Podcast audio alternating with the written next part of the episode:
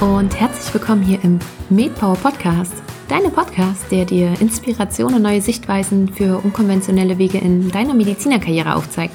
Ich bin Caroline und ich freue mich sehr, dass du wieder mit dabei bist und ich die heutige Folge mit dir teilen kann. Denn ich finde, dass sich gerade die heutige Folge wunderbar dafür eignet, einmal über den medizinischen Tellerrand hinauszuschauen und sich für eine neue Sichtweise zu öffnen. Mein heutiger Gast ist Dr. Vivian Pasquet und sie hat sich dafür entschieden, nicht als Ärztin zu arbeiten und stattdessen als Journalistin unter anderem für das Geo-Magazin tätig zu sein.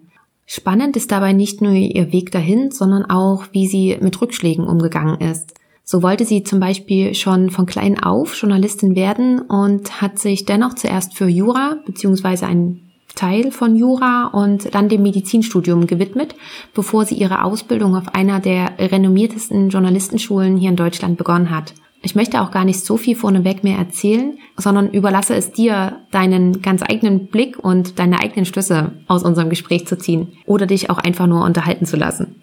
Ich wünsche dir jedenfalls ganz viel Spaß beim Interview. Herzlich willkommen hier im MedPower Podcast, Dr. Vivian Pasquet. Hallo Vivian, ich freue mich sehr, dass du da bist. Hallo, ich freue mich auch. Ähm, Vivian, ich habe es im Intro schon erzählt. Du bist Ärztin und aber mittlerweile als Journalistin tätig. War das von dir immer schon so geplant, dass du journalistisch tätig sein wolltest mit einem anderen Hintergrund, weil du hattest ja auch zuerst Jura studiert? Oder war das eher so ein, was sich so ein bisschen gefügt hat? Ja, also es war schon so, dass ich immer Journalistin werden wollte. Ich habe neulich in einer alten Kiste Erinnerungen gefunden und da ist mir ein, ein, Buch in die Hände gefallen, das wir in der vierten Klasse schreiben mussten. Und da sollten wir so einen Bogen ausfüllen, was wir später mal werden wollten. Und ich habe tatsächlich schon mit neun Jahren ähm, auf diesen Zettel geschrieben, dass ich Journalistin werden möchte. Von daher wollte ich das schon die ganze Zeit machen. Aber der Weg dorthin war mir nicht so ganz klar. Da gibt es ja ganz viele Möglichkeiten. Und als ich mich dann da angefangen hatte zu informieren, schien mir eben die Journalistenschulen in Deutschland als der beste Weg für eine journalistische Ausbildung. Und deswegen war mein großes Ziel, auf eine der renommierten Journalistenschulen zu kommen. Und ich hatte damals ein paar von diesen Journalistenschulen mir ausgesucht und habe mich da schon während während des Abiturs schon drauf beworben, bin aber abgelehnt worden. Ah, und dann war sozusagen, ähm, um diese Wartezeit zu überbrücken, hast du dich dann für ein anderes Studium entschieden? Ja, also es war dann so, dass das nach Ende der Schulzeit alles ein bisschen chaotisch wurde, weil ich wollte ja immer Journalistin werden und war auch in dem Moment so größenwahnsinnig zu glauben, ja, natürlich werde ich von den Journalistenschulen angenommen. Also von einer davon wird mich schon irgendwie nehmen. Und dann hatte ich mich beworben und habe dann aber äh, eine Absage nach der anderen kassiert. Und ehrlicherweise hatte ich bis dahin keinen Plan B. Ich dachte eben, das klappt ohnehin. Und dann ging eigentlich erst der lange Weg los zu überlegen, was ich jetzt am besten studiere, um Journalist zu werden. Und so kam das dann auch zustande, dass ich erst begann, Jura zu studieren, weil auf der Homepage der Henry-Nannen-Journalistenschule stand damals geschrieben, es werden vor allem Leute gesucht, die einen Studiengang haben, der ein bisschen ab vom Mainstream ist, weil viele Journalisten haben ja Politik studiert, Soziologie, Geschichte, solche Sachen eben. Und damals wurde explizit gesagt, man freut sich über Leute, die auch aus anderen Fachbereichen kommen. Und dann hatte ich überlegt und hatte mich erst gegen ein naturwissenschaftliches Studium entschieden, weil ich mir das zu dem Zeitpunkt nicht so richtig vorstellen konnte. Wirtschaft lag mir jetzt auch nicht so und so bin ich dann in Jura äh, reingeraten, sage ich mal. Eine Studienberatung oder hieß es ja, Jura ist eine gute Grundlage, um als Journalist tätig zu sein. Und dann habe ich das angefangen zu studieren und habe mich aber nebenbei weiter auf die Schulen beworben und hatte mich auch um Stipendium beworben, damals von der Passauer Neuen Presse, dass man neben dem Studium ein Volontariat machen kann. Also ich war dann inzwischen auch schon ein bisschen abgekommen, dass ich mich nur bei Journalistenschulen bewerben wollte. Und ganz oft war es so, dass ich bei so Bewerbungen es in die Endrunde geschafft habe und dann aber wieder aussortiert wurde. Was dann in Passau auch der Fall war, was von daher für mich persönlich bitter war, weil ich extra wegen dieser Möglichkeit des Stipendiums nach Passau gezogen war. Und dann wurde ich da aber auch nicht angenommen. Ja, und so ging das dann immer weiter. Also dann habe ich zwei Jahre Jura studiert. Und es lag mir eigentlich sogar auch ganz gut. Es war auch ein Studium, das, ich, das mir ganz gut lag.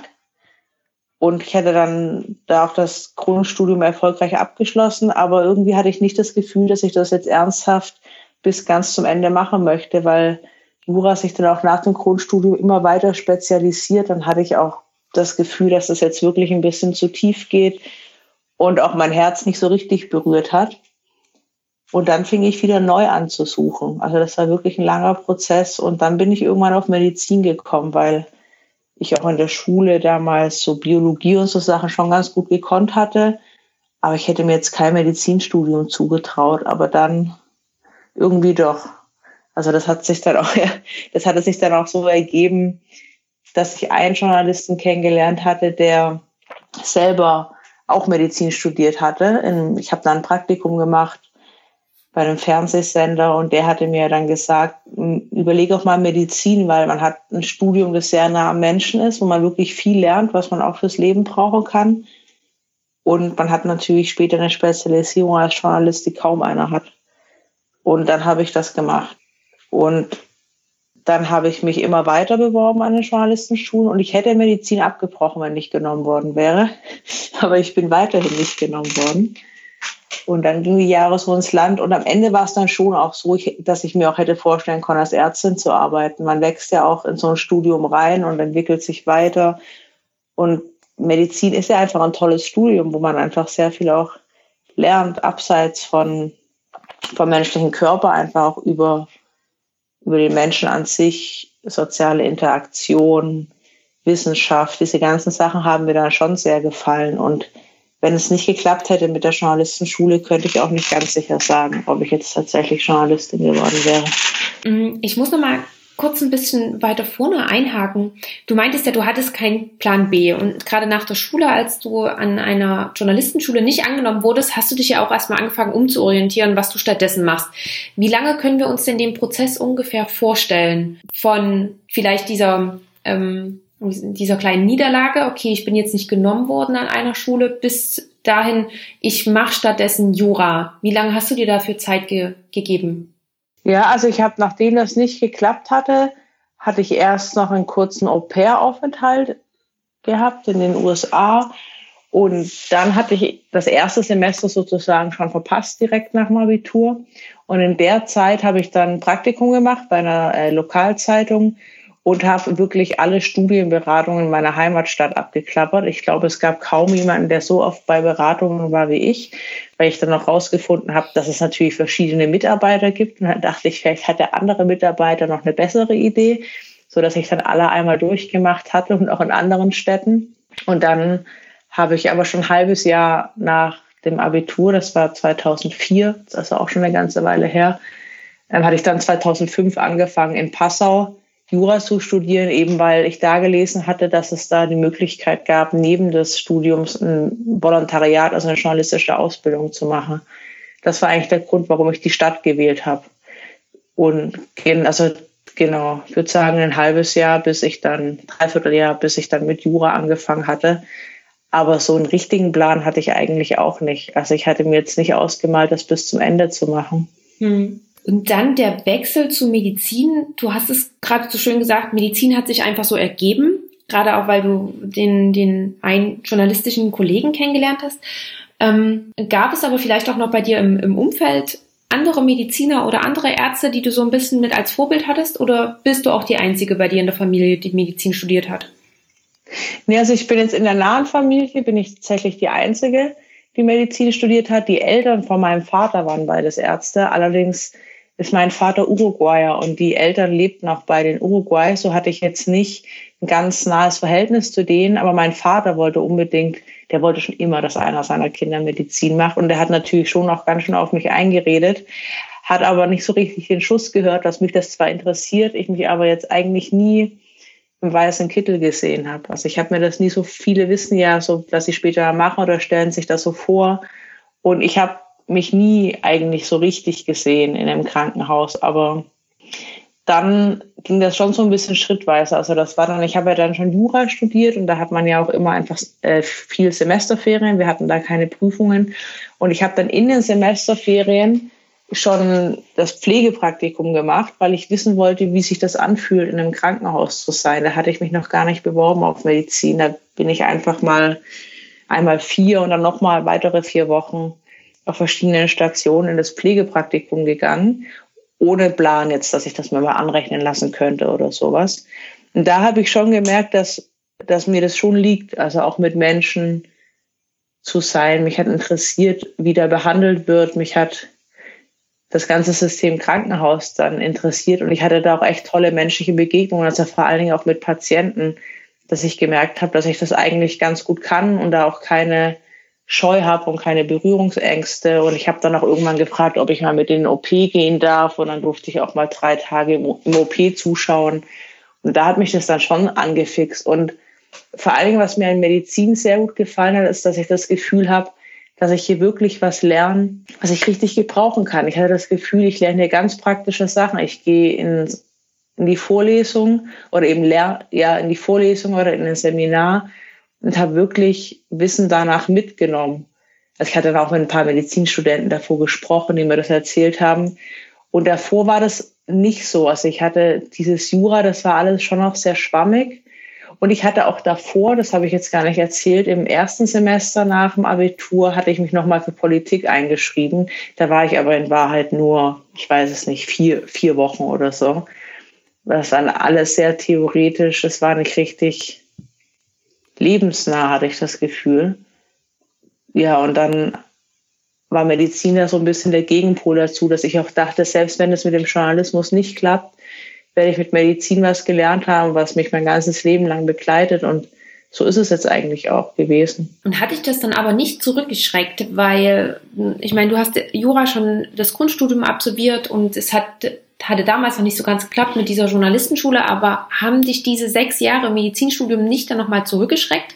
Weil das ist ja doch nochmal eine Wahnsinnszeit, die man rein investiert und auch also nicht nur die Zeit an sich, sondern man muss ja auch unheimlich viel lernen, um dieses Studium abzuschließen? Ja, also das sind ja zwei Punkte. Das eine ist die Zeit, darüber habe ich auch später noch viel mit Leuten gesprochen. Da gab es immer so zwei Pole. Also es gab halt die eine Gruppe von Menschen, die mir ständig vorgerechnet hat, dass ich jetzt aber dann schon zu alt bin, wenn ich abgeschlossen habe. Also so ein Standardspruch ist ja, jetzt hast du schon wieder ein Jahr verloren. Und dann bist du ja schon, ich weiß auch nicht, 28, wenn das Studium vorbei ist und möchtest du nicht auch mal zu Potte kommen? Und die Stimmen haben mich natürlich schon verunsichert. Also es gab da die Mutter von einer Freundin, die mir das immer gerne vorgerechnet hat, dass ich eigentlich schon viel zu alt bin, was dann auch teilweise absurde Züge angenommen hat. Also mir wurde dann noch vorgerechnet, dass ich ja auch erst mit sieben eingeschult wurde und dadurch eh schon ein Jahr verloren hätte. Also heute rückblickend denke ich mir, was für ein Unsinn das war. Aber damals hat, hat mir das natürlich schon Angst gemacht, dass ich viel zu alt bin. Heute weiß ich, dass ähm, das nie wieder irgendwen interessiert hat, wie alt ich war, als ich mit Arbeiten anfing. Und genau das hat mich schon verunsichert, das mit dem der Zeitaspekt, aber nicht, weil ich nicht sechs Jahre lernen wollte, sondern weil ich einfach Angst hatte, zu alt zu sein. Und ich hatte ja immer noch gehofft, auch noch auf die Journalistenschule zu gehen, was mich ja dann am Ende noch älter gemacht hätte, wenn ich fertig bin. Ja, das hat verunsichert. Und der Lernaufwand bei Medizin der Lernaufwand selber hat mich nicht so abgeschreckt, weil ich generell schon auch in der Schule ein bisschen Streber war, glaube ich. Also ich habe immer gerne gelernt. Ich war jetzt nicht immer überall herausragend oder so, aber mir liegt es schon zu lernen. Und ich bin auch ehrgeizig und mag es auch, wenn Sachen dann, die ich erst nicht kapiert habe, dann funktionieren. Was mir in Medizin wirklich Angst gemacht hat, war das Grundstudium. Und da bin ich auch wirklich mit Ach und Krach durchgekommen. Also Chemie, vor allem Chemie. Und Physik haben mich schon fast in die Knie gezwungen. Hm. Also das war, glaube ich, vom ganzen Studium auch die schlimmste Zeit. Kann Anfang. Nachvollziehen, ja. so, weil man auch immer da gar kann ich, ich weiß, ich war jetzt auch kein, kein natürliches wissenschaftliches Talent wie andere. Es gibt ja einfach die Kandidaten, die eh schon Chemie und Physik in der Schule Schwerpunkte hatten. Ähm, ja, ein Talent haben und dann ins Medizinstudium gehen und sich eher ein bisschen langweilen in der Chemie. Bei mir war das wirklich so, als ich das anfing, war mein Abitur ja schon dann inzwischen fast drei Jahre vorbei. Ich hatte auch noch Chemie und Physik abgewählt in der Schule. Also waren meine Unterrichtszeiten noch länger vorbei, also schon fünf Jahre und ich hatte wirklich gar keine Ahnung. Ich wusste nur, dass H2O Wasser ist. Und das war schon hart dann am Anfang vom Medizinstudium. Und man ist ja im Medizinstudium auch wirklich mit einem Haufen Strebern zusammen. Und das waren schon auch härtere Streber, als ich das war. Also die ganzen 1-0-Abiturienten, die da durchlaufen, ist natürlich schon ein anderes Level dann gewesen. Das war bei Jura jetzt nicht so. Da gab es nicht so viele Streber um einen herum. Ähm, aber was war dann damals noch der ausschlaggebende Punkt? Weil du hast gesagt, du hast schon ziemlich viel so negative Rückmeldungen bekommen, ob du es überhaupt noch machen solltest. Was war dann aber für dich, dass du gesagt hast, ich mache es trotzdem? Das ist eine gute Frage. Ich glaube, ich, ich glaube, es war schon die Begegnung mit, dem, mit dem Mediziner, der als Journalist arbeitete, der mir gesagt hat, kannst mit Medizin alles machen, dir steht halt alles offen. Du kannst als Arzt arbeiten, du kannst als Journalist arbeiten, du kannst als Pressesprecher arbeiten, du kannst Politiker beraten. Arzt ist, das Medizinstudium ist die Königsdisziplin. Und zwar nicht wegen der, also per, bei mir persönlich hat wirklich nie die Anerkennung durch Medizin eine Rolle gespielt. Ganz oft ist es ja so, dass Studenten schon im ersten Semester sehr stolz darauf sind, dass sie jetzt einen weißen Kittel tragen dürfen und sich da so ein bisschen aufspielen. Und ich muss sagen, das, das hatte ich nie, dass ich mir was drauf eingebildet habe, Medizin zu studieren. Aber ich hatte schon das Gefühl, eine Königsdisziplin zu studieren, weil man einfach, weil, weil einem die Welt so offen steht mit einem Medizinstudium mhm. und man eben auch sehr oft sich umentscheiden kann.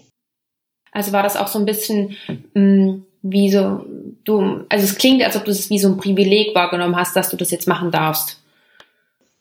Ja, also ich meine, ich hatte, ja, also ich hatte schon, ja, vielleicht ja als Privileg, dass ich das machen darf, das, das schon auch. Aber ich hatte vor allen Dingen das Gefühl, dass ich mit dem Medizinstudium danach so viele Möglichkeiten habe, weil ich ja auch nicht wusste, ob das klappt mit dem Journalismus und dann natürlich schon auch überlegt habe, was könnte es denn noch sein. Und also entweder Arzt zu werden, aber könnte ich mir vielleicht auch vorstellen, Pressesprecher zu werden. Oder zwischendurch hatte ich mir noch überlegt, vielleicht könnte ich auch, wenn es nicht klappt mit Journalismus, mit dem Medizinstudium, zum Beispiel in irgendwelchen Hilfsorganisationen später auch im Management tätig sein. Also mich hat da auch schon auch gereizt, dass man, dass an die Welt so offen steht mit einem Medizinstudium. Okay. Und du hast dich dann trotzdem parallel immer weiter an verschiedenen Journalistenschulen beworben oder hast du dann auch gesagt, du machst es jetzt erstmal zu Ende, dein Medizinstudium? Nee, also es war damals so, das wurde inzwischen abgeschafft, aber damals war es so, dass die renommierten Journalistenschulen, die hatten Altersgrenzen. Und die Altersgrenze war, also ich hatte zwei Schulen besonders im Blick. Das war die Henry-Nannen-Schule in Hamburg und die Deutsche Journalistenschule in München. Und die Schulen hatten Altersgrenzen. Man durfte sich ja nur bewerben, bis man 27 ist oder 28, weiß ich nicht mehr. Und ich habe eigentlich immer gerechnet, wie viele Chancen habe ich noch. Weil an der Henry-Nannen-Schule kannst du dich nur alle 18 Monate bewerben. Also das waren dann, ich weiß nicht mehr, wie viele Chancen das noch gewesen wären. Drei, vier vielleicht. Drei eher dann irgendwann.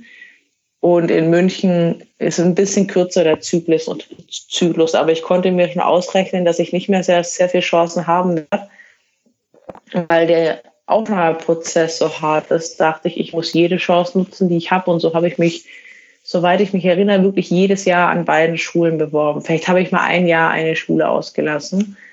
Aber ich habe das schon jedes Jahr gemacht und da muss man dann immer eine Reportage schreiben und bei der Henry-Schule auch noch einen Kommentar.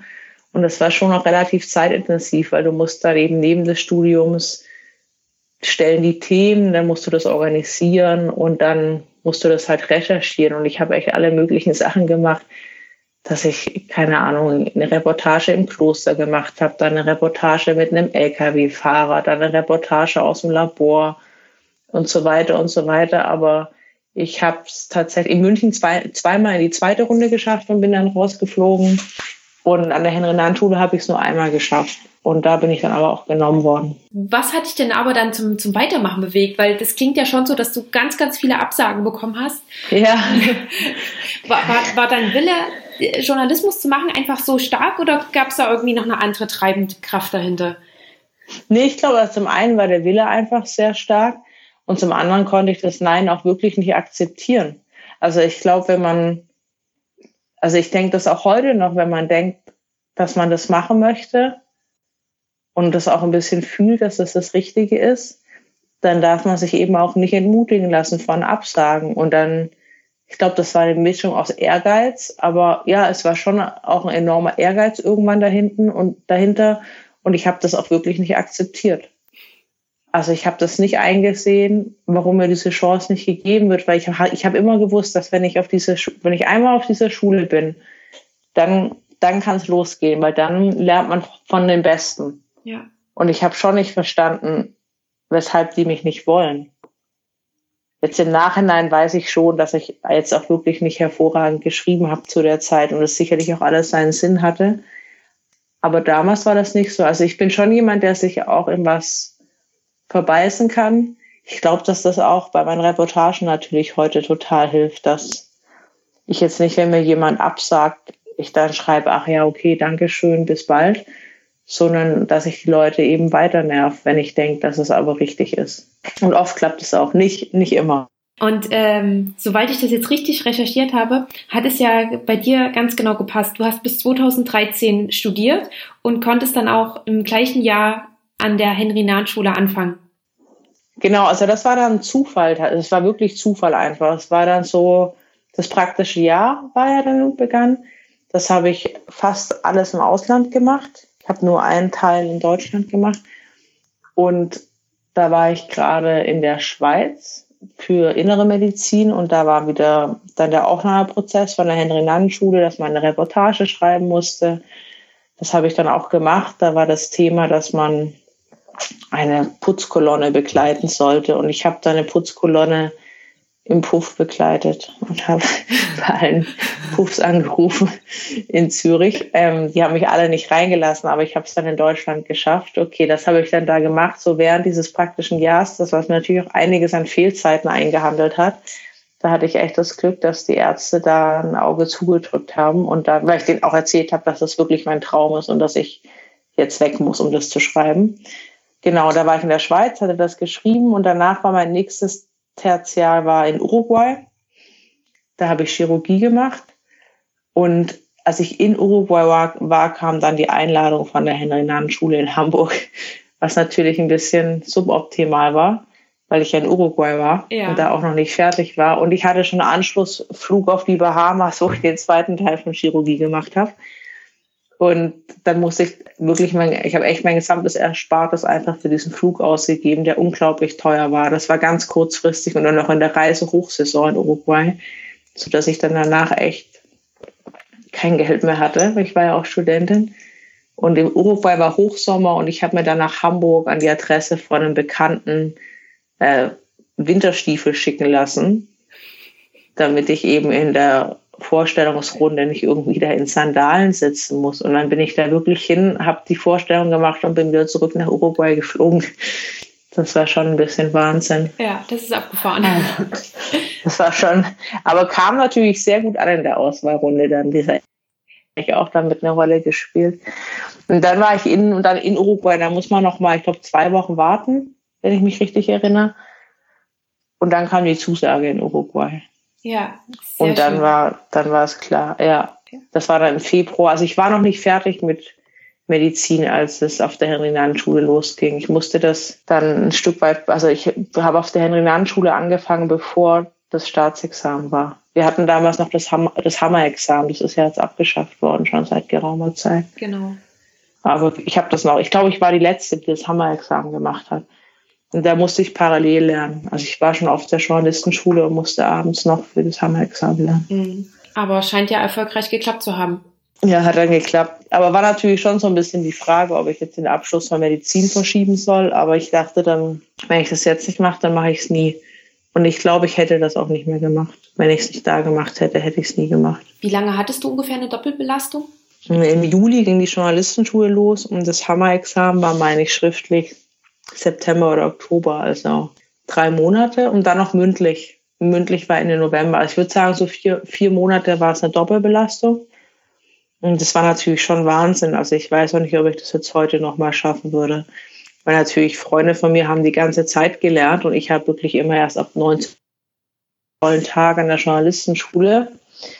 Ich hatte das der Schule auch nicht gesagt, dass ich den Abschluss noch gar nicht habe. Das kam dann erst am Ende raus, dass ich den Abschluss noch gar nicht hatte. Also ich hatte die nie angelogen, aber die haben eben auch nie danach gefragt, also habe ich es eben nicht gesagt.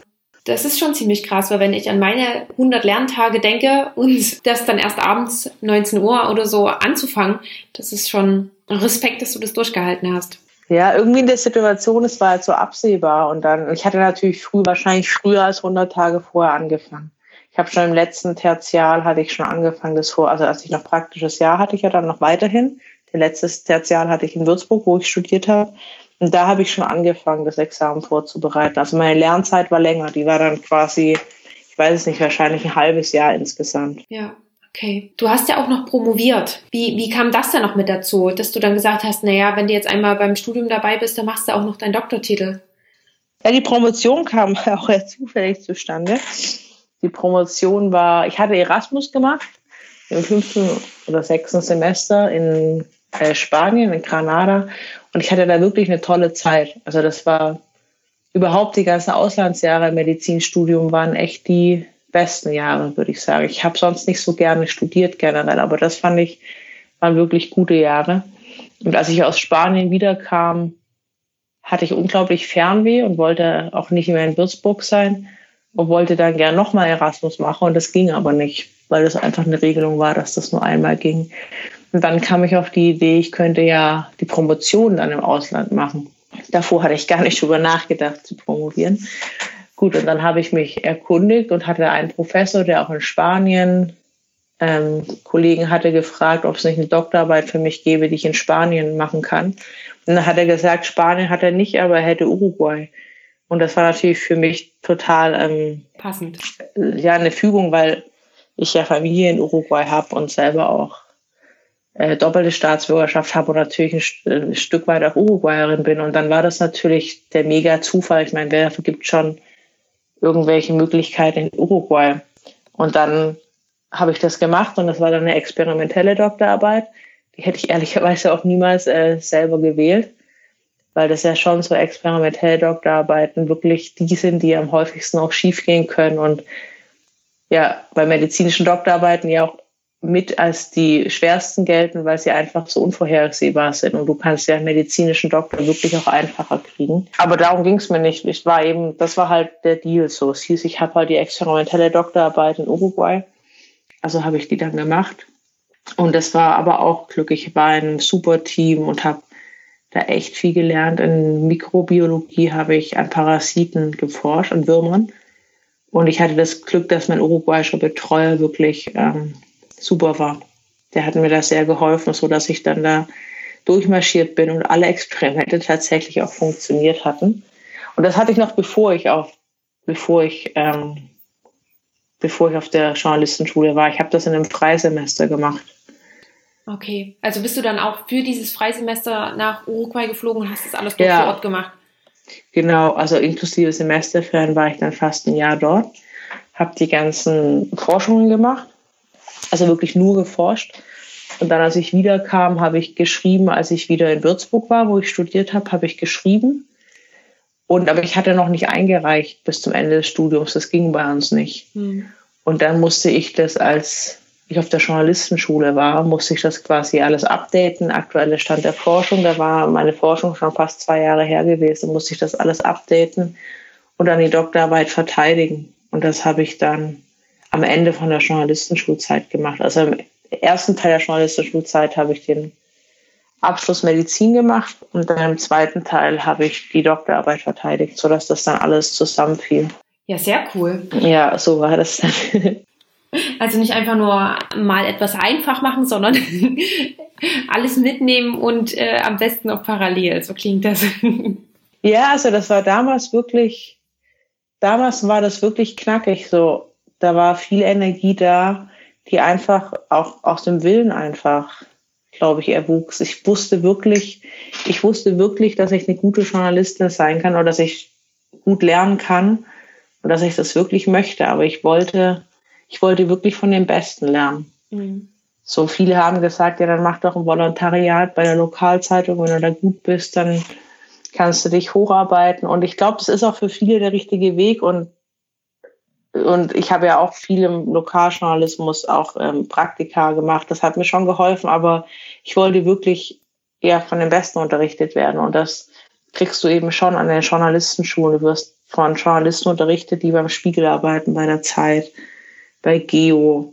Du bist ganz nah dran. Also näher kommst du eigentlich dem nicht in der Ausbildung. Mhm. Und auch nach dem Studium hast du das ganze, also nach der Ausbildung hast du das ganze Netzwerk.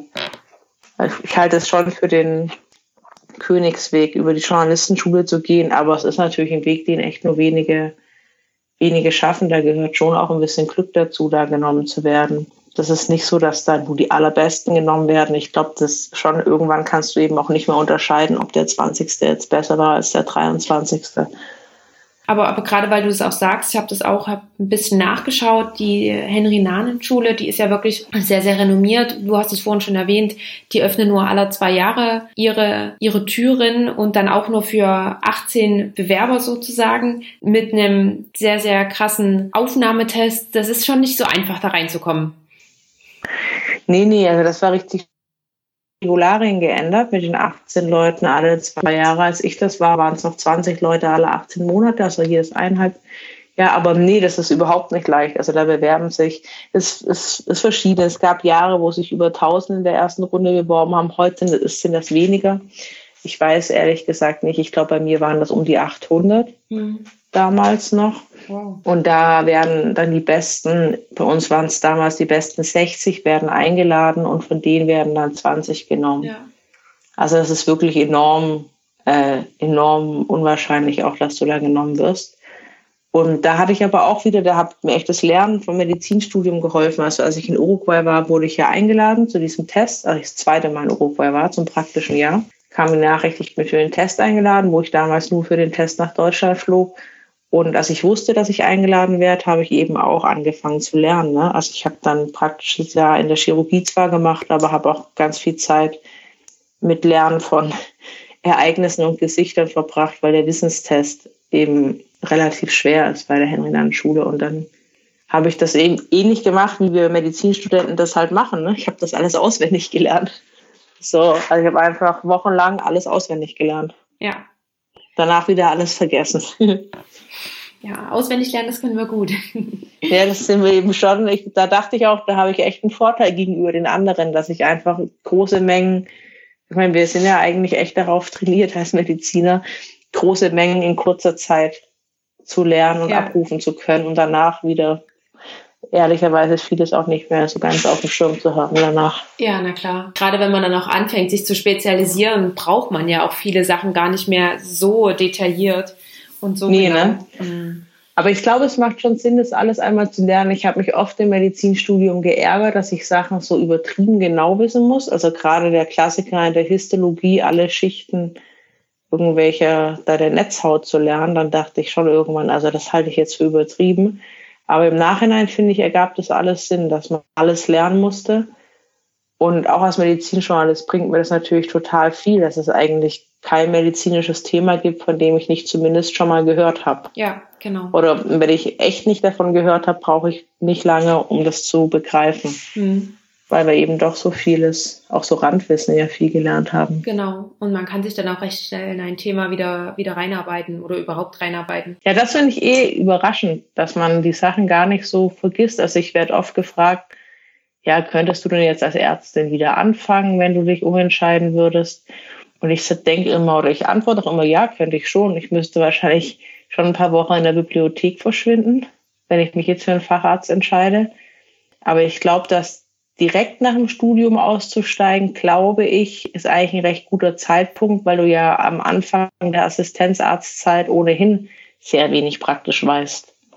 Ich glaube, es ist schwieriger als Facharzt auszusteigen und dann als Facharzt zehn Jahre später wieder einzusteigen. Also wenn auch der Anspruch an dich gestellt wird, dass du das jetzt alles können musst. Als Assistenzarzt ist es ja schon so, dass man am Anfang nicht davon ausgegangen wird, dass man das alles kann.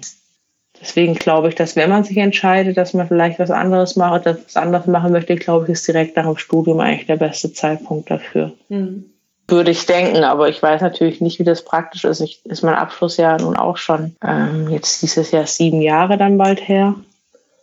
Na klar, ich weiß jetzt auch nicht, was passieren würde, wenn ich mich jetzt wo bewerben würde.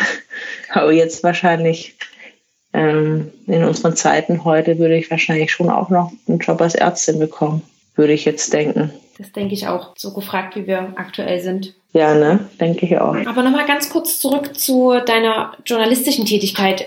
Du hast dann die, die Journalistenschule besucht und wie sah das dann danach, danach aus? Du warst ja als freie äh, Journalistin tätig und hast dann zur Geo gewechselt. War Ja, das dann genau. auch schon, war das schon immer dein, dein Plan dann beim Geo anzufangen? Nee, nee. Nee, nee, also es ist so, im Journalismus ist ja leider genau das Gegenteilige, was in der Medizin ist. Im Journalismus fallen die Jobs alle weg. Also ich bin in einer Branche, die sehr am, sehr am sich selber finden ist. Es gab selbst in der Zeit, in der ich jetzt Journalist bin, was ja jetzt noch nicht irgendwie jahrzehntelang ist, gab es sehr viele Änderungen. Eine der großen Sachen, die einfach da ist, ist, dass äh, die Auflagen fallen von allen Magazinen und Zeitungen kämpfen ja gerade die Kleinen schon jetzt ums Überleben die anderen verlieren. Geo verliert auch stetig.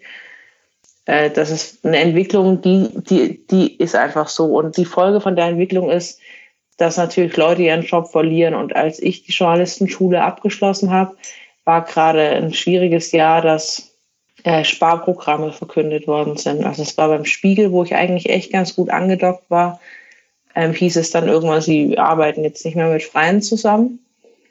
Und äh, also und Anstellungen erst recht nicht. Also es hieß vor allem, wir stellen jetzt nicht an. Und bei Gruner und Ja, der Verlag, zu dem Geo gehört und Stern, äh, hat auch in der Zeit eine Kündigungswelle gehabt, wo sie Leute entlassen haben.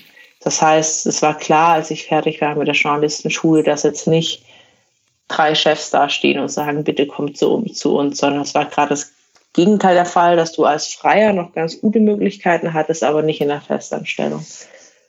Genau, also dass dann der Spiegel mit Freien die Arbeit eingestellt hat, das war dann später, wobei die inzwischen auch wieder mit Freien arbeiten. Das ist immer ein Auf und Ab. Aber jedenfalls, ich hatte keine Wahl. Ich hatte kein, keine Wahl. Ich musste frei arbeiten, weil es keine Stellen gab. Und war das vielleicht aber auch nochmal ein Moment, hattest du da vielleicht nochmal dran gedacht, ähm, wieder zurück zur Medizin zu gehen und als Ärztin zu arbeiten? Ja, also ich habe bis zum Schluss vom Journalismus, von der Journalistenausbildung, konnte ich nicht sicher beantworten, was ich mache, weil zwar wollte ich ja immer Journalist werden, aber so ein Medizinstudium macht ja auch was mit einem. Also man, man hat so viele Momente gehabt, die man gut fand, die irgendwie einen auch geprägt haben. Das ist dann auch nicht so, dass du einfach sagst, ja, und das interessiert mich jetzt alles nicht mehr und ich werde Journalist, sondern es war schon am Ende wirklich so, dass ich da auch ein bisschen umgeschwenkt bin und dachte, Arzt sein ist schon auch echt gut und natürlich enorm sinnvoll. Also, dass du nicht jeden Tag dich fragen musst, warum du das eigentlich machst. Und ja, also da hatte ich schon bis zum Ende mir das überlegt, ob ich das wirklich will. Und dann aber war das auch so ein bisschen zufällig, weil ich war halt mit der Journalistenschule fertig und hatte aber direkt die ersten Aufträge. Also in der Journalistenschule ist es so, dass du viele praktische Phasen hast. Und ich hatte meine beiden Praxisblöcke beide beim Spiegel. Und in meinem letzten Praktikum, was kurz vor dem Schluss, also der Journalistenschule auch stand, hat mir dann der Ressortleiter einen Auftrag gegeben, auch in meiner Rolle als Medizinerin, ich sollte was über die Ausrottung des Poliovirus schreiben. Und das war eine große Reportage, die ich zum Ende der Journalistenschulzeit dann angefangen hatte und dann, als wir den Abschluss hatten, danach noch zu Ende bringen musste. Das war dann so, dass ich nach Indien geflogen bin und da mit der letzten Patientin gesprochen habe, die dort an Polio erkrankt war und hatte noch ein paar andere Stationen und habe dann viele Wochen mit dieser großen Polio-Reportage für den Spiegel verbracht. Und dann kam irgendwie eins zum anderen. Also dann gegeben Zeit ins Land. Zeit, wo wenn ich nichts zu tun gehabt hätte, hätte ich mich vielleicht mal zum Spaß in der Klinik beworben und geguckt. Aber das kam dann einfach eins zum anderen. Ich hatte die dann abgegeben und die hat den Leuten dort gefallen. Dann kam der nächste Auftrag. Dann haben andere meine Artikel gelesen. Also Geo hat dann meine Artikel gelesen und bei der Zeit sind sie dann auch darauf aufmerksam geworden, dass es da eine schreibende Medizinreporterin gibt. Und dann wurde ich wirklich einfach mit Aufträgen, ähm, mit, ich, ich wurde wirklich ständig angefragt. Ich musste selber gar nichts machen. Ich saß in meinem Büro, ich hatte mit Freunden so ein kleines Büro angemietet und die Aufträge kamen tatsächlich von selber und so ging dann wirklich einfach die Zeit ins Land. Und ich habe gemerkt, dass das echt ein gutes Leben ist. Also als freier Journalist war echt super, weil du bist einfach, wie der Name schon sagt, du bist unglaublich frei. Und es lief mir schon rein. Ich glaube, ich habe das auch gebraucht, um zu erkennen, dass ich wirklich nicht der Typ bin von straffen Strukturen und Hierarchien, was eben im Medizinberuf schon was war, womit ich immer auch schon in der Studienzeit zu kämpfen hatte. Ich mag das nicht, wenn ich um Punkt 8 irgendwo sein muss und irgendwelchen Chefärzten Sachen rapportieren muss und nicht mal die Zeit habe, ein Brötchen zu essen oder mal eine Viertelstunde länger im Bett zu liegen. Das ist, ich schätze schon die Freiheit. Also ich bin nicht arbeitsfaul, aber ich mag keine straffen Vorgaben. Und das habe ich als freier Journalist schon gemerkt, dass du machen kannst, was du willst. Hm, wie kam es dann aber, dass du dann jetzt mittlerweile bei der Geo angestellt bist? Die haben dann irgendwann gefragt. Also dann, man wird dann, er schreibt sich dann so langsam auch seinen Ruf und macht die ersten guten Reportagen und genau, die wurden auf mich aufmerksam und haben dann gefragt. Und ich wollte das auch erst nicht, weil ich dachte, dann muss ich meine Freiheit aufgeben. Aber es war dann auch schon so ein Punkt, wo du irgendwie denkst, das ist schon auch ein ganz gutes Signal nach außen, wenn du auch einfach mal zeigst, ich arbeite nicht frei, weil mich niemand will, sondern ich arbeite frei, weil ich es möchte und ich kann auch mal angestellt sein. Und Geo war zu Anfang als 50-Prozent-Stelle gedacht. Ich wollte eigentlich ein halbes Jahr arbeiten und ein halbes Jahr wieder frei sein. Das hatte sich dann aber geändert. Dann hatten sie irgendjemand, ob ich doch 100 Prozent mache und dann habe ich das auch erstmal gemacht. Ja, jetzt letztes Jahr habe ich nur 75 Prozent gearbeitet, um wieder ein bisschen freier zu sein. Dass du auch noch andere, von anderen Zeitschriften Aufträge mit annehmen kannst. Ja, genau, also so war der Plan. Hm. Jetzt letztes Jahr habe ich ehrlich gesagt in der freien Zeit nicht journalistisch gearbeitet. Aber gut, jetzt dieses Jahr bin ich wieder, bin ich bei Geo und bin aber jetzt gerade arbeite ich 75 Prozent für Geo und jetzt auch 25 Prozent für den Stern. Ah, okay. Und so, also ich, ich lebe eher von Jahr zu Jahr in meiner Planung, als dass ich jetzt denke, ich bleibe für immer hier oder für immer dort. Also ich glaube, wenn man so ein bisschen, ja, wenn man die Freiheit liebt und Hierarchien nicht mag und vor allen Dingen jeden Tag was wirklich ganz anderes erleben will, dann ist Journalismus eben schon eher was für einen als die Arbeit im Krankenhaus. Aber natürlich so ganz losgelassen hat mich das jetzt schon nicht. Also manchmal überlege ich schon. Also gerade wenn man die Sinnfrage stellt, glaube ich, dass Journalismus natürlich ein sehr, sehr sinnvoller Beruf ist. Auch jetzt sehr systemrelevant auch eingestuft worden in Zeiten von Corona. Aber als Arzt siehst du natürlich schon viel direkter, viel direkter, direkter, was du Gutes tust. Was als Journalist nicht immer so ist. Ich finde, da kommt es mit drauf an, über was man vielleicht auch schreibt und wie, wie man auch das Geschriebene aufarbeitet. Ich habe zum Beispiel deinen, deinen, deinen Impfartikel geschrieben, äh, gelesen, nicht geschrieben, gelesen und habe auch mehrere Kritiken dazu gelesen, die eigentlich durchweg positiv waren.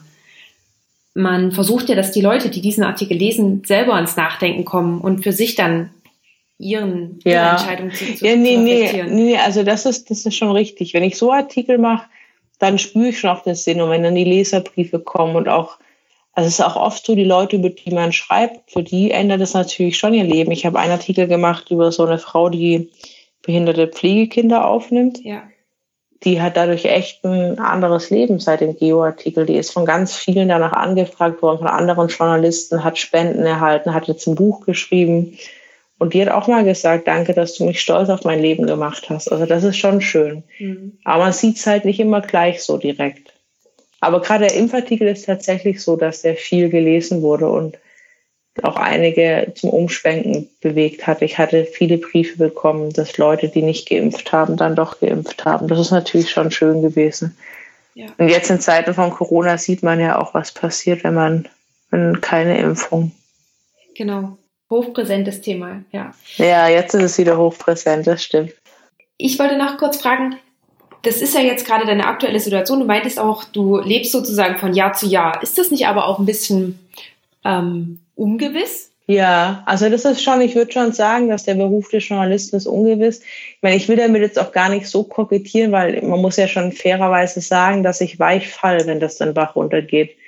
Also ich sage, wenn alle Stränge reißen, habe ich immer noch mal Medizinstudium vielleicht auch so ein bisschen äh, entspannter, als es jetzt auch bei anderen Kollegen ist. Ne? Andere müssen Angst haben, dass wenn sie ihren Job verlieren, dass sie dann eben nicht noch einen Plan B haben mit einer Ausbildung, die eigentlich immer gebraucht wird. Aber ich finde, dieses Ungewisse macht auch wirklich, also mich persönlich macht es frei. Also, dass ich nicht danach strebe, also ich habe jetzt nie danach gestrebt, besonders reich zu werden oder besonders gut erfolgreich. Natürlich, ich bin schon ehrgeizig, aber es würde mir jetzt auch nichts ausmachen, eine Zeit lang zum Beispiel mit weniger Geld zu leben. Also wenn es jetzt um Geld geht, bei vielen ist ja die Existenz die Frage. Und ich finde, dass man nicht sein Leben lang den gleichen Beruf machen muss.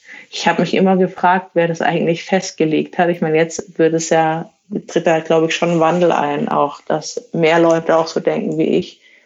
Aber ich habe echt schon, schon während Abiturzeiten habe ich mich echt überfordert gefühlt mit dem Anspruch, dass ich jetzt entscheiden soll, was ich denn den Rest meines Lebens machen möchte. Und ich denke mir, was spricht denn dagegen, dass ich 15 Jahre Journalist bin und dann fünf Jahre ein Café führe und danach immer noch 15 Jahre als Ärztin arbeite. Mhm. Also ich glaube, dieser straffe Lebensplan, immer das Gleiche zu machen, ist kein Plan, mit dem ich mich identifizieren kann. Und ich hoffe, dass ich das, dass es auch in Zukunft so bleiben kann. Das muss natürlich auch gesund bleiben, um einfach so umschwenken zu können. Aber ich fände es auch gut, noch mal was ganz anderes zu machen. Nicht jetzt, dass ich nicht die nächsten Jahre. Gerade mache ich das Leben als Journalist ist schon echt ein gutes Leben. Also als Reporter von Geo, ne? Es kommt natürlich drauf an, aber als Geo-Journalist ist das schon toll. Du reist um die Welt und wirst eigentlich dafür bezahlt, dass du reist und mit Leuten sprichst. Das ist natürlich schon toll. Also teilweise weiß ich gar nicht in meinen normalen Urlauben, wo ich eigentlich hinfliegen möchte, weil ich ohnehin viel fliege soll man ja heute auch nicht mehr, aber so, ich habe jetzt echt begonnen, ähm, zu Hause zu urlauben oder in Deutschland zu bleiben. Also das ist schon, ist schon toll. Ja, das klingt auch sehr, sehr entspannt auch teilweise, ja. Ja, also es kommt drauf an, wenn man schreiben muss, ist es schon nicht so entspannt. Aber es ist halt, es ist sehr frei. Ja, das auf alle Fälle. Ja. Wie ist das denn? Bekommst du alle Themen sozusagen vorgesagt oder ähm, vorgeschlagen? Nee, also das, das ist so ein Mix bei Geo. Also viele Vorschläge mache ich einfach selber. Mhm. Ein Großteil der Vorschläge mache ich eigentlich selber. Aber Geo, so Geo arbeitet mit freien Fotografen auf der ganzen Welt zusammen und hat ja auch einfach einen Namen ähm, als auch Fotografiemagazin, also wo hochwertige Fotografie ähm, veröffentlicht wird. Und deswegen haben wir eine ganz tolle Bildredaktion, die mit vielen Fotografen weltweit in Kontakt steht und die machen oft Vorschläge im Sinne von, dass sie ihre Fotoprojekte vorstellen. Sie sagen dann, hey, ich mache gerade ein Projekt in Thailand, begleite ich gerade ganz viele Frauen, die eine Geschlechtsangleichung machen und dann schicken die Bilder und wenn das Geo gefällt, dann denken sie, ah, das könnte eine Geschichte sein und dann fragen sie mich, denkst du, das könnte man als Reportage machen, zum Beispiel eine Frau begleiten, die sich da äh, das Geschlecht ändern lässt. Und dann überlegt man, was das eben, es sind ja jetzt keine, kein Boulevardmagazin, aber ob das eben auch eine Rechtfertigung hat, das zu machen. Das war eine Reportage, die ich gemacht hatte. Also die denke ich mir dann nicht selber aus. Aber das Impfen zum Beispiel habe ich einfach gemerkt, dass sehr viel darüber berichtet wird und ich mich immer gefragt habe, warum es denn eigentlich nicht den einen Artikel gibt, der das mal alles ordentlich erklärt. Dann habe ich das vorgeschlagen aber oft ähm, rate ich einfach zufällig an Themen. Oft lese ich einfach was. Ich lese online irgendeine kleine Meldung oder eine Nachricht und denke dann, da ist doch mehr dahinter.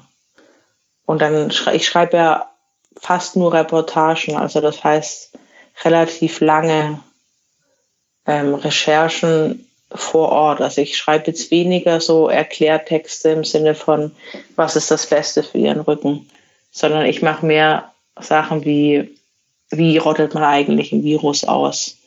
Und besuchte eben in dem Fall damals den Spiegel die letzte Patientin, die an Kinderlähmung erkrankt ist in Indien, nicht weltweit, das gibt es ja noch. Oder ich habe einen Arzt besucht, der behauptete, eine Kopftransplantation machen zu können. Oder ich habe eine Frau in den USA besucht, die ihr Gedächtnis verloren hat und der konnte man sehr gut erklären, wie der Hippocampus eigentlich funktioniert. Es ging mehr auch um Hirnforschung.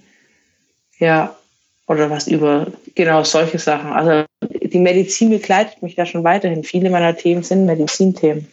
Genau, das wäre jetzt meine nächste Frage gewesen. Das ist jetzt nicht so, dass du ausschließlich versuchst, Medizinthemen zu, wie sagt man, da, da, darüber zu schreiben. Das ist auch so, dass das automatisch dir so ein bisschen zufällt. Ja, also ich habe am Anfang immer gedacht, ich möchte nicht die Medizintante werden und ich habe es schon auch erfolgreich geschafft, dass ich jetzt nicht die Beratungstexte schreibt. Mhm. Also die gehen an mir immer schön vorbei und das möchte ich. Also bin ich nicht besonders ähm, super darin. Ich glaube, ich könnte das schon, aber jetzt wahrscheinlich nicht irgendwie brillant. Und mich hat schon mehr, mich interessiert schon mehr, wie Medizin und Wissenschaft die Gesellschaft auch verändert. Also diese Schnittstellen interessieren mich zwischen Medizin und Gesellschaft. Und ich habe jetzt gerade die letzten ein, zwei Jahre schon gemerkt, dass das auch echt gut ist, ein Fachgebiet zu haben als Journalist. Und ich fühle mich eben in Medizin sehr sicher. Und das ist wirklich auch viel wert, wenn du die Sachen verstehst. Ich arbeite jetzt gerade an einem Artikel, äh, weit ein großes Thema, den Klimawandel. Und da merke ich schon, dass das eine andere Nummer ist, wenn du in einem Feld, im wissenschaftlichen Feld schreibst, von dem du gar keine Ahnung hast, dann wird es schon knackig. Und da habe ich auch wirklich jetzt zu schätzen gelernt, dass ich bei Medizin eigentlich so, mich so zu Hause fühle.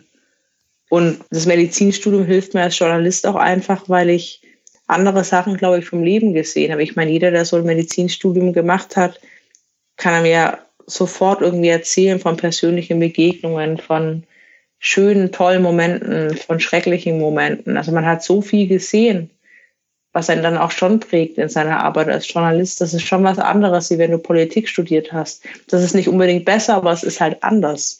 Und ich glaube, dass das im Journalismus auch wirklich fehlt. Leute, die ein anderes Leben kennengelernt haben. Dazu gehören auch Kinder von, ist immer so der Klassiker, mehr Arbeiterkinder im Journalismus, Migranten, aber auch einfach Ingenieure, Physiker, das heißt, ich Tänzer.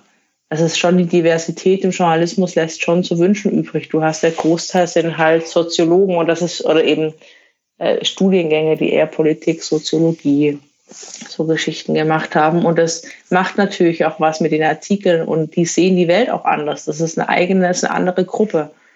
Als ich auf die Journalistenschule kam, habe ich mich da echt wie ein bunter Hund gefühlt als Mediziner. Ich war halt umringt von, ich glaube, waren 20 Stück und ich meine, dass 16 äh, ein Studium gemacht hatten, das weitgehend entweder Medienwissenschaft, Kultur oder Soziologie war, jetzt überspitzt gesagt.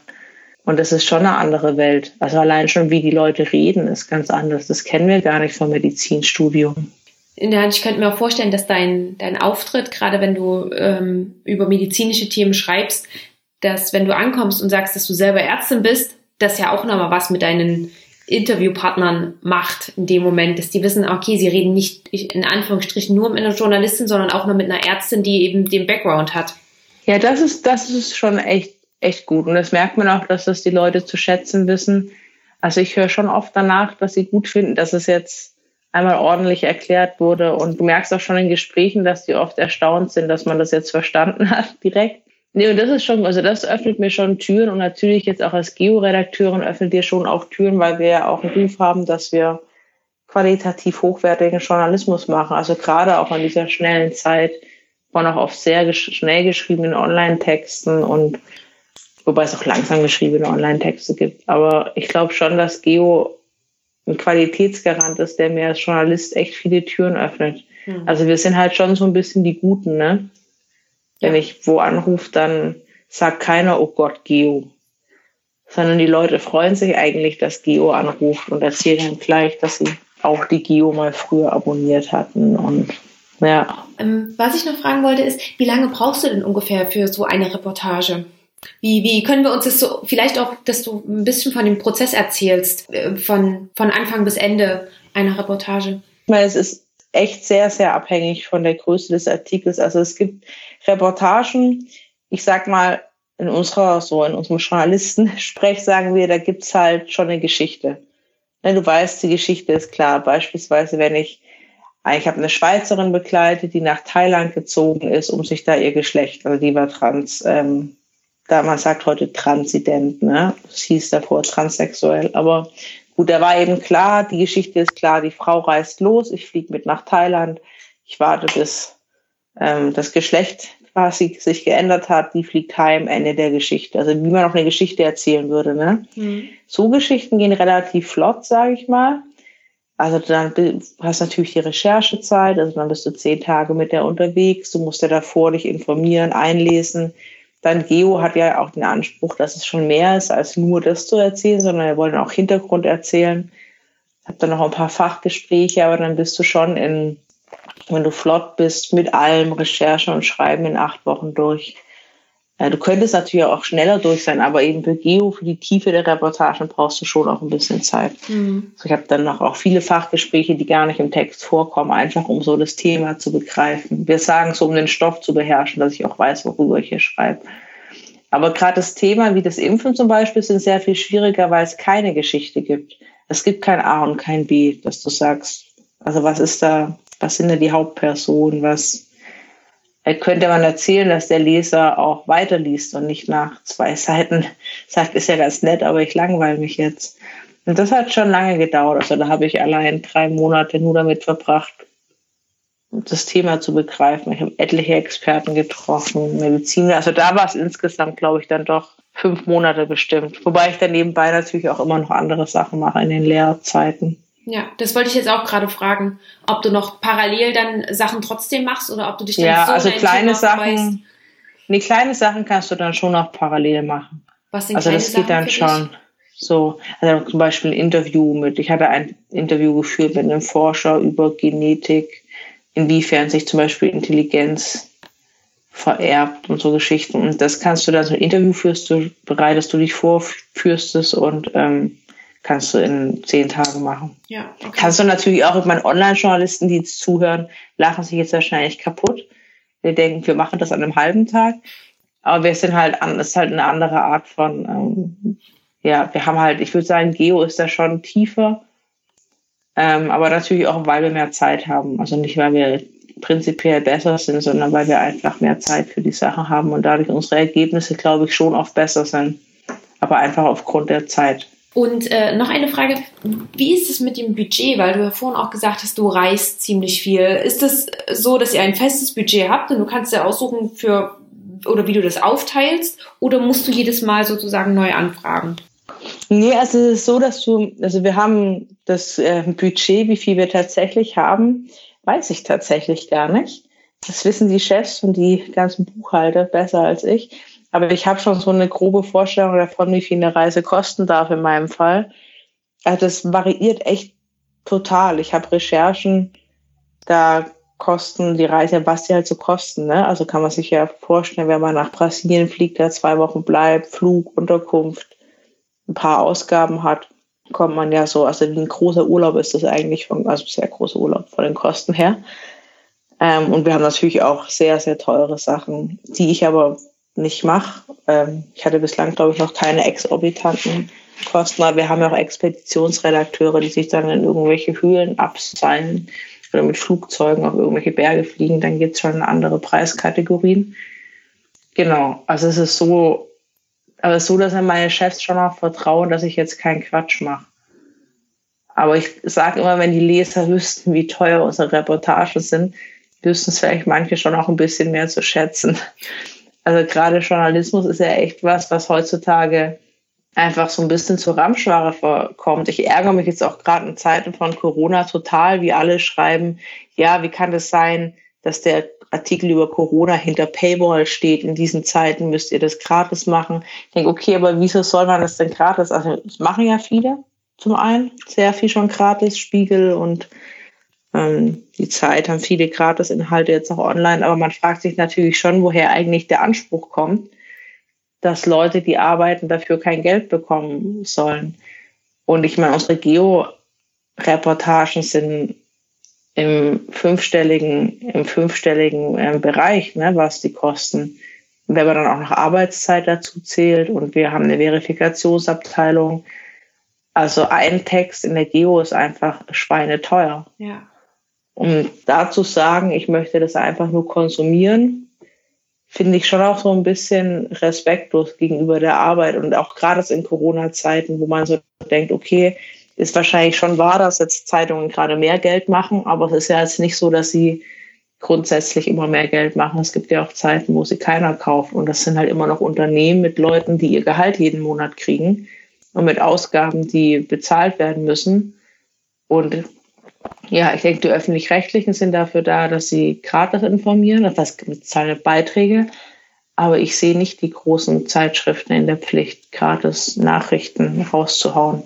Ja, ich denke, das ist so ein generelles Problem, dass, dass viele denken oder viele nicht versuchen, den, den Standpunkt des anderen einzunehmen, ganz einfach, weil, weil das auch zu weit weg ist und man sich das gar nicht vorstellen kann. Ja, eben. Also ich glaube, ich weiß nicht, an welcher Stelle da irgendwie Aufklärung versäumt wurde, aber ich würde schon gern öfters auch den Leuten erzählen, wie so ein Text zustande kommt. Ich meine, ich höre immer noch Leute, die mich fragen, ach, ach so, bist du dann da wirklich hingeflogen? Und dann denke ich, ja gut, okay, das ist natürlich schon schwierig, wenn man das nicht, nicht vermittelt bekommt, dass man natürlich vor Ort fliegt und sich das nicht einfach ausgedacht hat. so.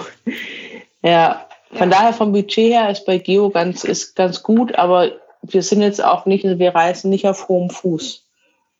Also wir haben schon, ich schlafe jetzt nicht in Indien, in fünf Stunden in Indien vielleicht schon, was der günstiger war, aber in den USA schlafe ich jetzt nicht in einem Fünf-Sterne-Hotel. Also ich gehe durchaus auch ins Hostel, ähm, wenn es zu teuer ist oder mache Airbnb ja. oder nehme mittelpreisige Hotels ohne Luxus, wenn ich unterwegs bin. Aber es läppert sich natürlich schon. Dann bist du schon im vierstelligen Bereich, wenn du für eine Recherche und für alles dann mehr, weil der Fotograf reist ja auch hin. Mhm. Der hat ja auch Reisekosten. Ja. Und dann, wie du es vorhin schon gesagt hast, dann kommen ja nicht nur die Reisekosten dazu, dann kommt ja auch nochmal deine Arbeitszeit dazu. Eben, und die wird ja oft ein bisschen vergessen, ne? aber ich kriege ja monatlich ein festes Gehalt und das muss natürlich auch irgendwer zahlen. Ja, genau. So, aber ich meine, Geo, ich meine, die Magazine verdienen ja auch, also die kriegen ja auch Geld durch Werbeeinnahmen und Geo hat das Glück, viele Abonnenten zu haben. Also wenn es sich nicht rechnen würde, würde sich, würde das unser Verlag wahrscheinlich nicht machen. Tatsächlich aber wir Mitarbeiter kriegen das nicht gesagt. Also ich weiß nicht, wie viel Geo erwirtschaftet. Mhm. Ja, gut, das äh, müssen wir aber auch hier überhaupt nicht auswerten. Ja. Mhm. Ich wollte noch, bevor es dann zu meinen drei Abschlussfragen geht, wollte ich dich noch fragen, wir sind vorhin schon, hast du schon so ein bisschen erzählt, du kannst dir gar nicht so richtig vorstellen, ähm, ein Leben lang im gleichen Beruf zu arbeiten. Aktuell ist es aber noch so, dass du vollkommen zufrieden bist mit einem mit einer Journalistentätigkeit und was danach passiert, schaust du mal oder gibt es auch schon irgendwie Pläne, die du so im Hinterkopf hast? Nee, es gibt keine konkreten Pläne. Ich bin, gerade bin ich wirklich sehr glücklich mit meinem Beruf. Also einfach, ich habe bei Geo ein tolles Team. Ich habe sehr viele Freiheiten. Mhm. Ähm, es ist einfach sehr, sehr freundlich und sehr frei. Und das weiß ich sehr zu schätzen, so dass ich wirklich derzeit zufrieden bin. Ich denke aber auch immer, wenn die Zeit irgendwann vorbei ist als Journalist, dann wird man das, ich glaube, ich werde es dann merken. Und dann ist natürlich schon, gibt es so ein paar Ideen, was man danach machen kann. Und da würde ich jetzt auch nicht ganz ausschließen, dass ich noch irgendwann in die Medizin zurückkehre. Ich wäre dann eben die älteste Assistenzärztin Deutschlands, aber da muss man dann wohl durch. Aber jetzt erstmal nicht. Also ich sehe das jetzt nicht die nächsten zehn Jahre, dass ich irgendwie plötzlich abspringen würde. Dafür mag ich auch das, was ich gerade mache, zu arg. Aber ich könnte auch was ganz, also der Klassiker, was ja viele immer sagen, ich will mal eine Bar aufmachen. Finde ich, finde ich jetzt auch nicht so abwegig. Äh, oder eine Kaffeerösterei. Ja. Fände ich jetzt auch nicht so abwegig. Verstehe ich ganz gut. Mein Plan B war immer eine, ein, ein kleines Café, ein kleines Büchercafé. Ja, also ich meine, wenn das irgendwie geht, ich glaube eben, ich glaube, was viele unterschätzen, ist eben, dass wenn du mal anfängst zu arbeiten, das weißt du ja auch, du verdienst halt mehr Geld und dann bist du schon in so einer Falle, ne? weil du natürlich deinen Lebensstandard aufrechterhalten willst. Du weißt jetzt, wie es ist zu sparen oder Geld übrig zu haben, was ja als Student oft nicht so ist. Und dann gerät man eben in so eine in so einen Kreis aus immer mehr haben wollen, auch wenn man eigentlich nicht so gedacht hat davor.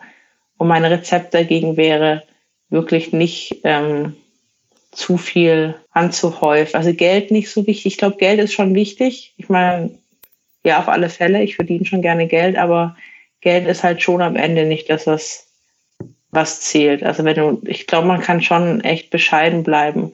Und ich, ich finde es schon immer verwunderlich, wie viel Geld manche besitzen wollen. Das finde ich dann teilweise ein bisschen absurd. Und ich glaube, wenn man das alles ein bisschen niedriger hält, seine Lebenshaltungskosten, ist man auch frei. Also ich würde jetzt auf keinen Fall anfangen, mir irgendwelche Immobilien zu kaufen oder viele Versicherungen abzuschließen, wie viele jetzt in meiner Altersgruppe das machen, weil dann, ich glaube, du wirst halt schnell ein Sklave von deinem eigenen Besitz, weil das will ja auch alles aufrechterhalten. Aber ich bin jetzt kein Hippie, also ich mag es schon gut zu verdienen. Aber ich glaube, man muss eben sich selber überlegen, was kann man was kann man abwerfen, ohne dass alles zusammenbricht. Deswegen bevorzuge ich nicht, zu viel Verpflichtungen einzugehen, finanzieller Natur. Ja, genau, wie du es schon sagst, diese Verpflichtungen kosten ja dann auch wieder Zeit, die man dann investiert. Ja, ja, und mhm. du bist halt schon schnell echt ein Sklave von deinen Ansprüchen. Ja. Ich glaube, es ist schon gut, dass so niedrig wie. Und dann ist man auch frei. Also warum soll man denn nicht auch im fortgeschrittenen Alter nochmal was Neues machen? Ich denke auch, dass die Gesellschaft dann, die, das ist so langsam im Wandel. Dass, ja, dass man, ich meine, man hat ja vielleicht auch nur das eine, wahrscheinlich, ich denke schon, dass wir nur das eine Leben haben. Und dann, ja, finde ich das schon merkwürdig, dass einem, also mir wurde immer suggeriert, dass ich mich jetzt für mein Leben entscheiden muss. Und das würde ich jetzt einem Kind, wenn ich dem Ratschlag geben sollte, würde ich ihm sagen, dass das wirklich nicht so ist. Dass es einfach von Moment auf Moment entscheiden soll. Und dann der, und der, und der Rest fügt sich, also die Sachen fügen sich viel mehr und jeder, ja, jeder, der das schon mal miterlebt hat, auch so Wechsel und so weiß, das fügt sich schon irgendwie. Und mein ehemaliger Chefredakteur bei Geo, der jetzt gegangen ist, hat gesagt, ähm, der ist jetzt Leiter der Henry-Nannen-Schule, der hat zu mir in einer letzten Gespräche gesagt, du bereust meistens wirklich viel mehr, was du nicht getan hast, wie das, was du getan hast. Also wenn irgendwann eine Chance zum Wechsel oder für einen Neuanfang ist, dann kann man den, kann man die Chance auch ergreifen und der Rest ergibt sich dann irgendwie. Sehr, sehr schön. Ich würde sagen, das wäre fast das perfekte Schlusswort. ähm, und du hast damit sozusagen schon eine meiner drei Abschlussfragen beantwortet, die dann nämlich gewesen wäre, ob du ob es einen Tipp gegeben hätte, über den du dich damals mit Beginn des Studiums oder, auf, oder vor dem Studium gefreut hättest. Ähm, gibt es noch etwas oder wollen wir das sozusagen jetzt als, als Tipp? Ach so, nee, also wenn du mich jetzt so gefragt hättest, hätte ich gesagt, das ist ein Gerücht, dass Lücken im Lebenslauf ein Problem sind. Also ich denke immer, der Chef, der die Lücke im Lebenslauf ähm, als Schwäche auslegt, sollte nicht dein Chef sein. Es ist gut, wenn es nicht dein Chef wird. Ein guter Chef verurteilt dich nicht dafür wenn du vielleicht zwischendurch mal nicht akkurat irgendwelche Karriereziele abgearbeitet hast. Okay. Ähm, dann wäre noch meine nächste Frage erstmal, ob du eine Buchempfehlung für uns hast. Oh, eine Buchempfehlung? Ja. Im Sinne fachliches Buch oder? Oder auch gerne ein, ein Lieblingsbuch von dir, was dich vielleicht ähm, besonders geprägt hat oder was dir besonders ähm, viel gegeben hat. Habe jetzt zuletzt ein Buch zum zweiten Mal gelesen. Das fand ich sehr gut. Mhm.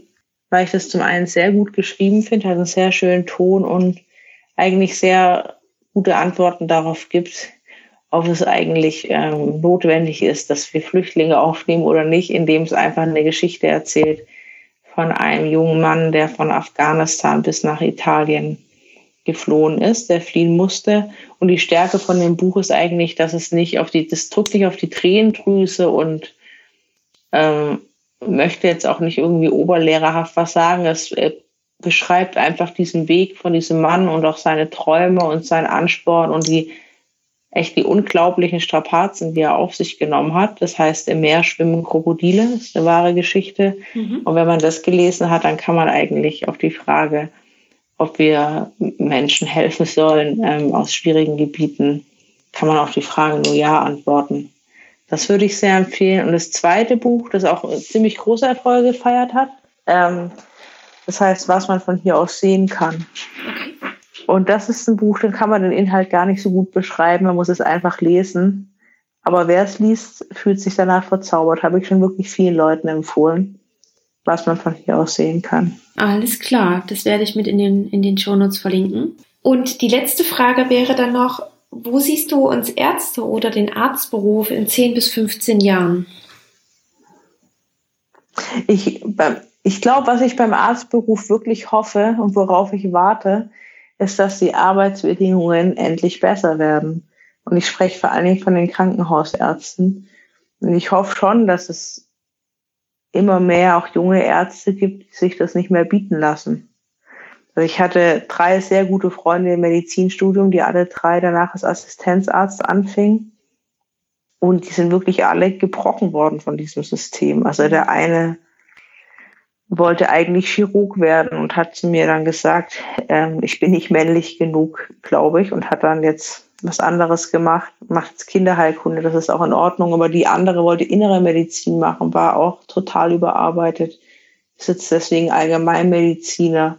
Andere wollte auch Chirurgin werden und ist jetzt Radiologin. Das sind alle, aber die haben das alle nicht geändert, weil sie, die haben eigentlich alle ihren ersten Wunsch nicht erfüllt und zwar nicht, weil sie dachten, was anderes liegt mir schon besser, sondern weil sie einfach nicht darauf klarkamen, ähm, auf diese schrecklichen Arbeitsbedingungen. Und ich glaube schon, dass sich das ändern muss. Und ich finde es schon richtig, wenn junge Leute auch abwandern und sich das nicht mehr gefallen lassen. Ja. Finde ich. Das ist ja auch ein Grund, warum ich den, den Podcast mitmache. Genau das, was du jetzt beschrieben hast, habe ich auch ganz oft bei, bei Kommilitonen hm. von mir gesehen. Ich habe noch, mir ist gerade noch ein Buch eingefallen. Soll ja. ich das noch sagen oder ist das doof? Nö, mach das gerne. Jetzt noch. Ah, genau. Noch ein Buch, das wirklich super ist. Das heißt, So sterben wir. Das macht, hat ein, ein Journalist geschrieben und ich habe noch nie so gut den Tod erklärt bekommen. Und ich muss sagen, nachdem ich das Buch gelesen habe, äh, habe ich zum ersten Mal meine eigene Sterblichkeit begriffen. Das ist sehr wissenschaft, also sehr wissenschaftsjournalistisch geschrieben, weil einfach der Prozess genau beschrieben wird, wie ein Mensch stirbt und was davor und danach geschieht, wie unser System funktioniert. Das klingt erstmal ein bisschen nach einer Plattitüde, aber ist wirklich eines der besten Bücher, die ich je gelesen habe. Super, werde ich auch noch mit verlinken. Ja. Gut, Vivian, dann möchte ich mich ganz, ganz herzlich bei dir bedanken dafür, dass du gerne ja so offen und ehrlich alle meine Fragen beantwortet hast, dass du uns deine Zeit geschenkt hast und ähm, ja, ganz lieben Dank für dieses tolle Gespräch. Ja, gerne. Das war das Interview mit Dr. Vivian Pasquet und ich hoffe, dass es dir gefallen hat, auch wenn oder vielleicht auch gerade weil es mal wieder ein anderer Weg war, in den wir einen Einblick bekommen haben. Wie immer bin ich super gespannt, ob du etwas für dich mitgenommen hast. Schreib mir gerne, was genau das war. Das kannst du gerne entweder via E-Mail oder auch bei Instagram und Facebook unter dem Post zu dieser Folge machen. Dort findest du mich unter @medpower-podcast beziehungsweise findest du auch alle Links in den Show Notes. Mein Learning für diese Folge oder auch aus dieser Folge war definitiv, dass es sich lohnt, an seinem Ziel festzuhalten und dieses weiter zu verfolgen, egal wie schwer der Weg dahin ist. Und dabei ist es auch noch wichtig, dass man auf sich selbst hören sollte, auf sein Bauchgefühl und nicht so viel auf das, was die anderen sagen. Auch wenn das echt manchmal sehr schwer ist, wenn nicht sogar das Schwierigste überhaupt und äh, ja, das Ganze auch etwas Mut bedarf. Außerdem blieb mir noch Vivians Kommentar im Hinterkopf, dass ihre Auslandsjahre die besten waren, die sie in Erinnerung behalten hat. Denn genau dem kann ich auch nur zupflichten. Ich war während meines Studiums zweimal im Ausland, einmal für ein Auslandssemester und das andere Mal fürs BJ und das waren tatsächlich auch meine besten Semester während des gesamten Studiums. Und nein, das waren keine typischen Partysemester oder wie man Erasmus vielleicht sonst noch so nennt. Von daher, falls du überlegst, ins Ausland zu gehen, so kann ich dir das wirklich nur wärmstens empfehlen. Es lohnt sich tatsächlich. Das Einzige, was ich bezüglich meiner Auslandssemester oder meiner Auslandsjahre während des Studiums etwas bereue, ist, dass ich nicht öfters gegangen bin. Also gerade Formulaturen oder ähnliches. Wenn du da überlegst, kann ich dir das wirklich nur empfehlen, mach das. So, und jetzt noch einmal zurück zu Vivian. Wenn du mehr über sie wissen möchtest und wenn du vielleicht auch einmal ihre Artikel lesen willst, so findest du eine Auswahl davon, gerade über die, über die wir im Interview gesprochen haben, in den Show Notes. Dort habe ich dir auch ihre Bücherempfehlungen und auch einen Link zur Journalistenschule reingepackt, falls du vielleicht auch mehr darüber wissen möchtest. Damit ganz, ganz lieben Dank, dass du heute wieder mit dabei warst. Wenn dir die Folge gefallen hat, dann freue ich mich, wenn du sie mit deinen Kommilitonen oder mit deinen Kollegen und deinen Freunden teilst. Und natürlich freue ich mich auch, wenn du mir eine kurze Bewertung bei iTunes da lässt oder wenn du mir auch so schreibst. Besonders möchte ich mich heute noch bei Hannah bedanken, denn sie hat es erst möglich gemacht, dass ich das Interview mit Vivian führen durfte. Ganz, ganz vielen lieben Dank, liebe Hannah, dass du mir geschrieben hast und dass du Vivian als Gast für den Podcast vorgeschlagen hast. Ich habe mich riesig darüber gefreut. Umso mehr freue ich mich jetzt natürlich auch, dass Vivian zugesagt hat und dass wir das Interview durchgeführt haben und ich es eben auch jetzt mit dir teilen kann. So, und damit wünsche ich dir noch einen schönen Tag. Lass es dir gut gehen. Bleib vor allem schön gesund. Ich freue mich, wenn du in zwei Wochen wieder mit dabei bist und wünsche dir bis dahin eine schöne Zeit. Bis dann. Ciao.